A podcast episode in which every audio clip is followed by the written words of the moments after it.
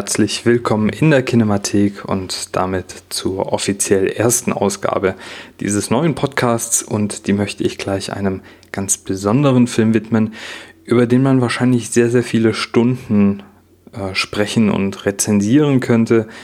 Ähm, könnte man sich jetzt natürlich fragen, ist das denn der richtige Film für ein solches Format? Aber ich dachte mir, naja, die erste Folge, die musste ja schon etwas Besonderem widmen.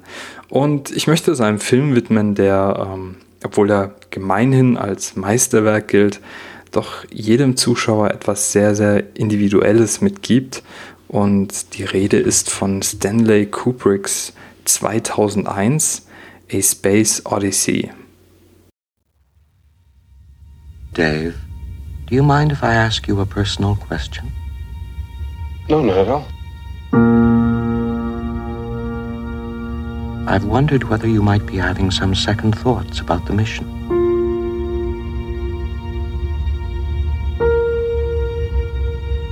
How do you mean? Rumors about something being dug up on the moon. I never gave these stories much credence, but particularly in view of some of the other things that have happened, I find them difficult to put out of my mind.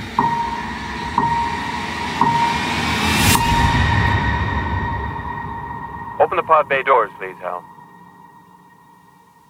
Open the pod bay doors, Hal. I'm sorry, Dave. I'm afraid I can't do that. What are you talking about, Hal? This conversation can serve no purpose anymore. Goodbye.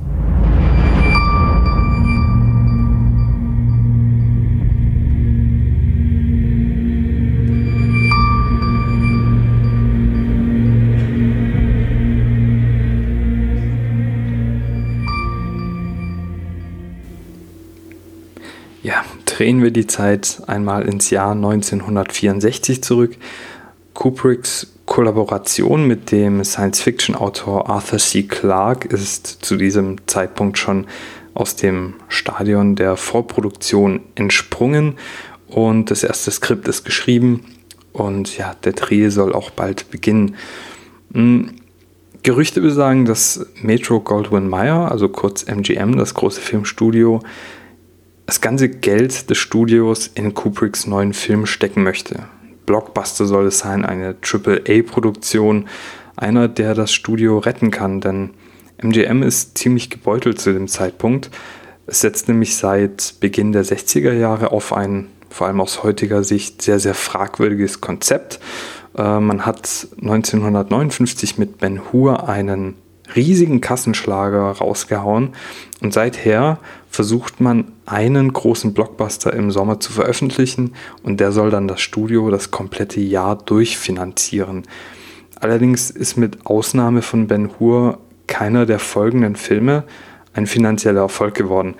Äh, die Hoffnung des ganzen Filmstudios lastet nun also auf einem 36-jährigen Filmregisseur, der zwar sehr, sehr talentiert ist und in seinem jungen Alter bereits Hits wie Spartacus und Dr. Strangelove abgedreht hat. Aber der Druck ist natürlich immens.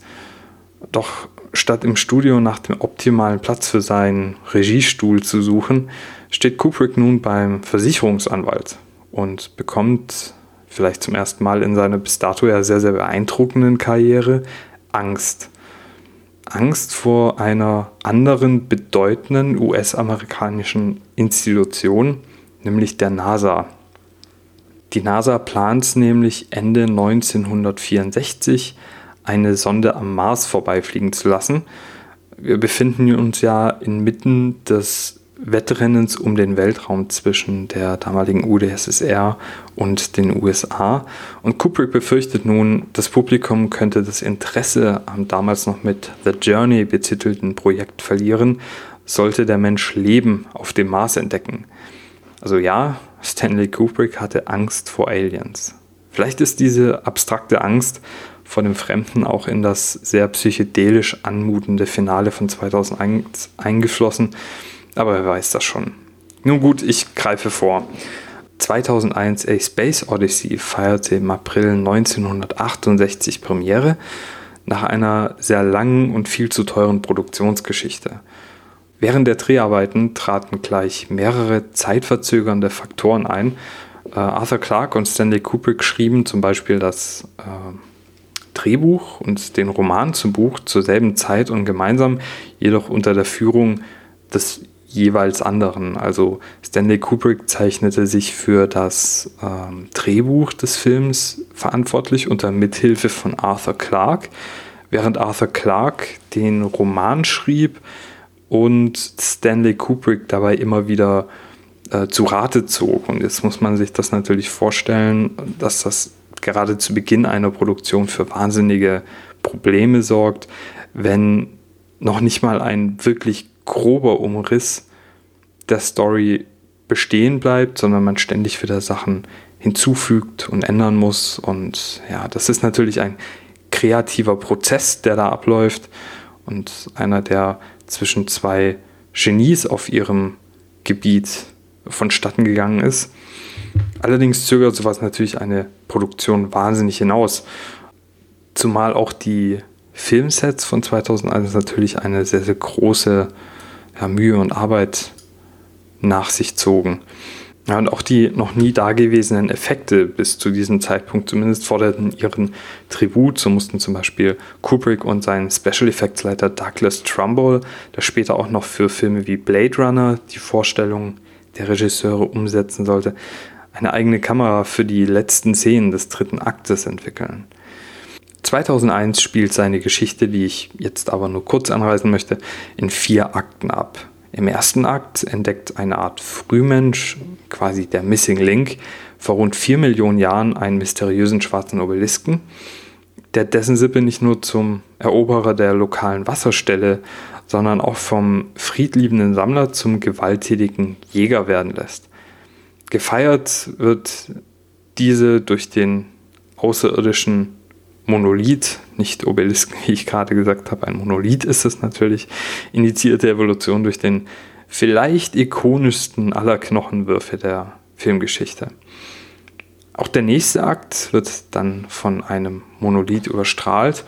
Ähm, die Amerikaner finden ein Exemplar dieses Monolithen auf dem Mond, welches dort anscheinend vor vier Millionen Jahren gewissenhaft verbuddelt worden ist. Und nach einer ja, missglückten Fotosession ähm, eine Art Signal in Richtung Jupiter sendet, dem die Amerikaner dann folgen wollen. Hierdurch wird dann der dritte Akt eingeleitet, der wahrscheinlich der bekannteste sein dürfte. Zwei Astronauten namens Poole und Bowman reisen nebst drei Kollegen im Kryoschlaf mit dem Supercomputer HAL 9000, dem bis dato schlausten und angeblich unfehlbaren Supercomputer, in Richtung Jupiter.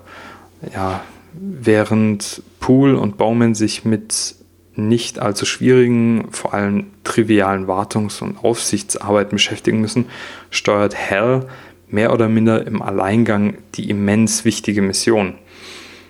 Kubrick spinnt nun diese vier Akte um eine Geschichte von Evolution, Macht, Ohnmacht und Wiedergeburt und hat dem Zuschauer aber auch bei jeder Begegnung etwas Neues zu sagen. Also man könnte sagen, wenn man sich jetzt hinsetzt und diesen Film anschaut, der Film gibt einem immer wieder was Neues mit und vielleicht auch immer wieder das, was man selbst hineininterpretieren möchte. Er lässt einem sehr, sehr viel Raum, um sich eigene Gedanken zu dem Geschehen zu machen, das da auf dem Bildschirm passiert. Ich habe 2001 das erste Mal vor ungefähr zwölf Jahren gesehen, aber welch überwältigendes Erlebnis das gewesen sein muss, während des Kalten Krieges und dem Wettlauf um die erste Mondlandung im Kino zu sitzen und Kubricks perfekt inszenierte Science Fiction zu erleben, das kann ich mir nur erträumen. Und ich möchte dir hier mal eine kleine Aufgabe geben. Wenn du das nächste Mal 2001 ansiehst, pausiere den Film an irgendeiner Stelle und du wirst immer ein Bild vor dir haben, das einem Kinoposter gerecht wird. Meiner Meinung nach ist jeder Frame in 2001 auf die Leinwand gebrannte Perfektion. Und genau das hat Kubrick ja auch immer verfolgt. Doch genau wie Hell war auch Kubrick nicht unfehlbar. Und so muss ich den Kritikern, die zwar in den letzten Jahren ein wenig leiser geworden sind, in manchen Dingen schon auch recht geben. Wer einen Film mit einem starken Plot und ausgezeichneten Charakteren sucht, der ist hier ganz klar falsch. In den 60ern bezeichneten einige Filmkritiker 2001 sogar als äh, mittelmäßigen, kalten und ja, sinnfreien Film. Man muss zugegebenermaßen schon einiges an Geduld mitbringen. Die klassische Musik von unter anderem Strauß auf sich wirken lassen, genauso wie die langen Einstellungen von sich drehenden Weltallkonstruktionen.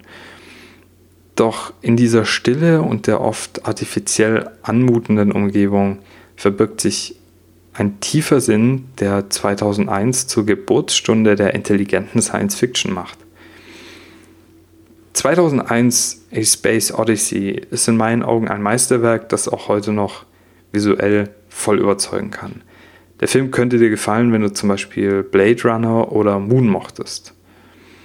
Ach ja, und das Projekt wurde schlussendlich übrigens nicht gegen möglicherweise auf dem Mars lebende Wesen versichert. Und über 50 Jahre später stelle ich mir angesichts der Weltpolitik immer häufiger die Frage, ob die Suche nach intelligentem Leben auf unserem eigenen Planeten nicht doch die kompliziertere Angelegenheit ist. Ja, vielen Dank fürs Zuhören. Das war es auch schon mit der ersten Folge der Kinemathek. Und wenn es dir gefallen hat, würde ich mich sehr über dein Feedback freuen, zum Beispiel auf Twitter unter die Kinemathek. Vielen Dank nochmal und bis zum nächsten Mal.